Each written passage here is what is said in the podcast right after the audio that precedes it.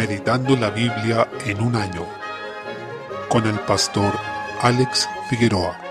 Día 9, mes 6. Primera de Reyes capítulo 5. Salomón hizo otra alianza con un rey pagano, esta vez el de Tiro, llamado Hiram, quien era amigo del rey David anteriormente. En él vemos cómo el Señor ocupa a los paganos para bendecir a su pueblo en muchas ocasiones, ya que este rey, por ejemplo, proveyó lo necesario para la construcción del templo, y no solo para eso, sino que también para la construcción de otros edificios que levantó Salomón como palacios y casas propias para él. Este reino, gobernado por Hiram, no era parte de los pueblos amorreos que debían ser expulsados, sino que formaba parte de las naciones del comercio internacional del Medio Oriente. El versículo 13 es destacable porque Salomón levantó trabajos forzados de 30.000 hombres, por lo que vemos el cumplimiento de la advertencia de Samuel que había hecho al pueblo cuando quisieron un rey como los de las otras naciones. En ese momento dijo que los reyes iban a tomar a los hijos de Israel por la fuerza y que los iban a usar para llevar adelante sus causas. Esta advertencia se encuentra en 1 Samuel 8. El hecho de que haya sido para la construcción del templo del Señor no justifica el actuar del rey dentro de la narración, pues no está fundamentado en la ley dada por el Señor. Capítulo 6. El templo fue construido 480 años después de que los hijos de Israel salieron de Egipto, considerando que la salida de esa nación ocurrió unos 400 años después de Abraham. Lo que podemos concluir es que hay casi mil años de hitos establecidos por el Señor que se fueron cumpliendo a través de la historia de la salvación. Tiempo después, Jesús se compara a sí mismo diciendo que él era mayor que el templo, pues este último solo lo reflejaba pálidamente a él y a su ministerio. Desde el versículo 11 el Señor habló a Salomón estableciendo una condición, ya decretada a David su padre en 2 de Samuel 7, con respecto a la protección que el Señor daría al pueblo de Israel, complementando este pacto con la condición de que hubiera obediencia a sus mandamientos por parte del rey, para que así el Señor habitara en este templo. Esto explica que la vida espiritual de un rey influía directamente en la vida del pueblo, puesto que si el rey era impío, todo el pueblo caía en impiedad, mientras que si el rey era piadoso, el pueblo se volvía al Señor. Por eso también en el nuevo pacto podemos dar gracias por Cristo nuestro Rey, ya que Él es justo y en su ministerio fue perfecto en todo, cumpliendo la condición que debía tener el Hijo de David, es decir, andar en la ley de manera perfecta. Podemos gracias de que nuestro Rey obedeció en todas las cosas y nos puede bendecir con esa obediencia que Él logró. Finalmente vemos que se dan algunas especificaciones sobre el templo y debemos ver en ellas también un anticipo de la obra de Cristo, lo que Él iba a hacer en la cruz y no solo allí, sino que durante todo su ministerio terrenal como el Mesías. Este templo se construyó en siete años. No es el mismo templo que estuvo en el tiempo en que Jesús desarrolló su ministerio, ya que lo que Salomón construyó aquí fue destruido en la invasión de Babilonia a Jerusalén, y el templo que estaba en la época de Jesús fue aquel levantado por Zorobabel y luego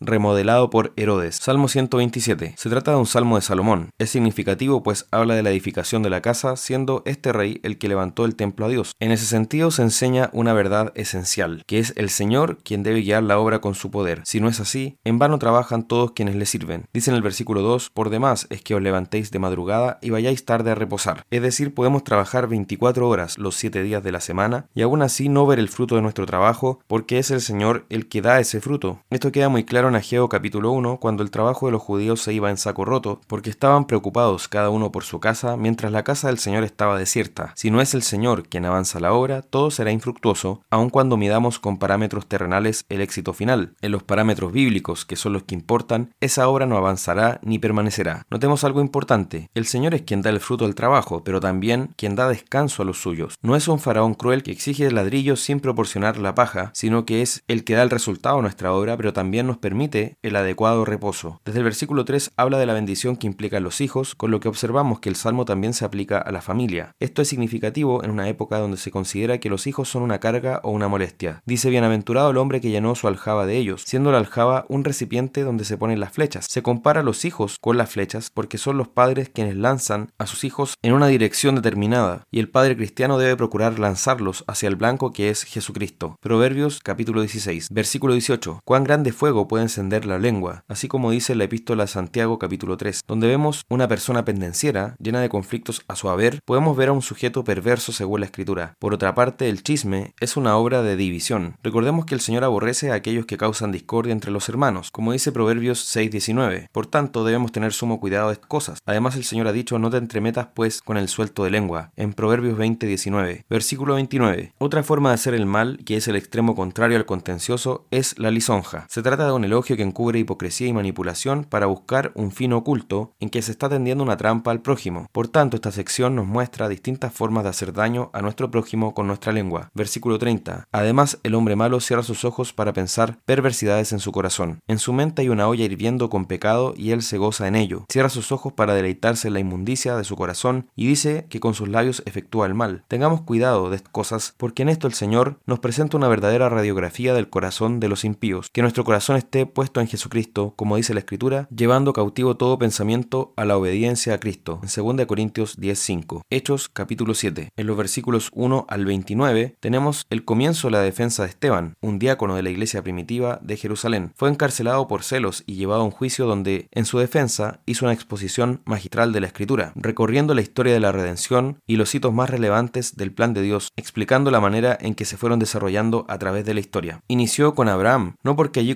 el pecado, sino porque en él comienza el origen físico del pueblo de Israel como una nación sanguínea o física. Esto se explica porque el objetivo de Esteban era demostrar que este Israel físico, a pesar de su jactancia de ser originados en Abraham, lo que había hecho una y otra vez era rebelarse contra el Señor y mostrar su dureza de corazón. Así, Esteban se refiere a cómo el Señor llamó a Abraham y le dio el pacto de la circuncisión. Es significativo esto porque nos muestra que Esteban nombra de esta forma al pacto sellado en Génesis capítulo 17. Esto es relevante porque una cosa es ese pacto de circuncisión y otra son las promesas de gracia que Dios entregó a Abraham y que alcanzarían a todas las naciones. Luego continúa hablando sobre cómo los hijos de Jacob, los patriarcas, movidos por envidia, entregaron a José, quien terminó en Egipto, pero eso fue usado providencialmente por el Señor para que el mundo fuera salvo del hambre que llegó en ese tiempo. José fue ascendido hasta ser el segundo al mando en Egipto, por gracia de Dios, y así el pueblo de Dios pudo llegar allí a través de Jacob y los otros patriarcas, asentándose en ese lugar. Pero en esto ya se ve la envidia con la que los patriarcas a José, que es la misma envidia que llevó a los judíos a entregar a Jesucristo, quien era su hermano en la sangre. Luego pasaron 400 años de servidumbre, y Moisés fue levantado por Dios para liberar a su pueblo, pero este mismo pueblo lo rechazaba una y otra vez, resistiendo su liderazgo desde el comienzo. El objetivo que tiene Esteban, por tanto, es demostrar a estos líderes religiosos que esa descendencia física de Abraham no les serviría de nada en términos espirituales, y que lo único que habían hecho hasta su punto máximo era rechazar a Cristo, era rebelarse una y otra vez contra la palabra de Dios y contra el Dios que los había llamado. Tengamos cuidado, en consecuencia, de no tener esta rebelión en nosotros y procuremos un corazón dócil y dispuesto a la obediencia a nuestro Dios, lo que solo puede ocurrir por medio de la fe en Jesucristo y en el poder de su Espíritu.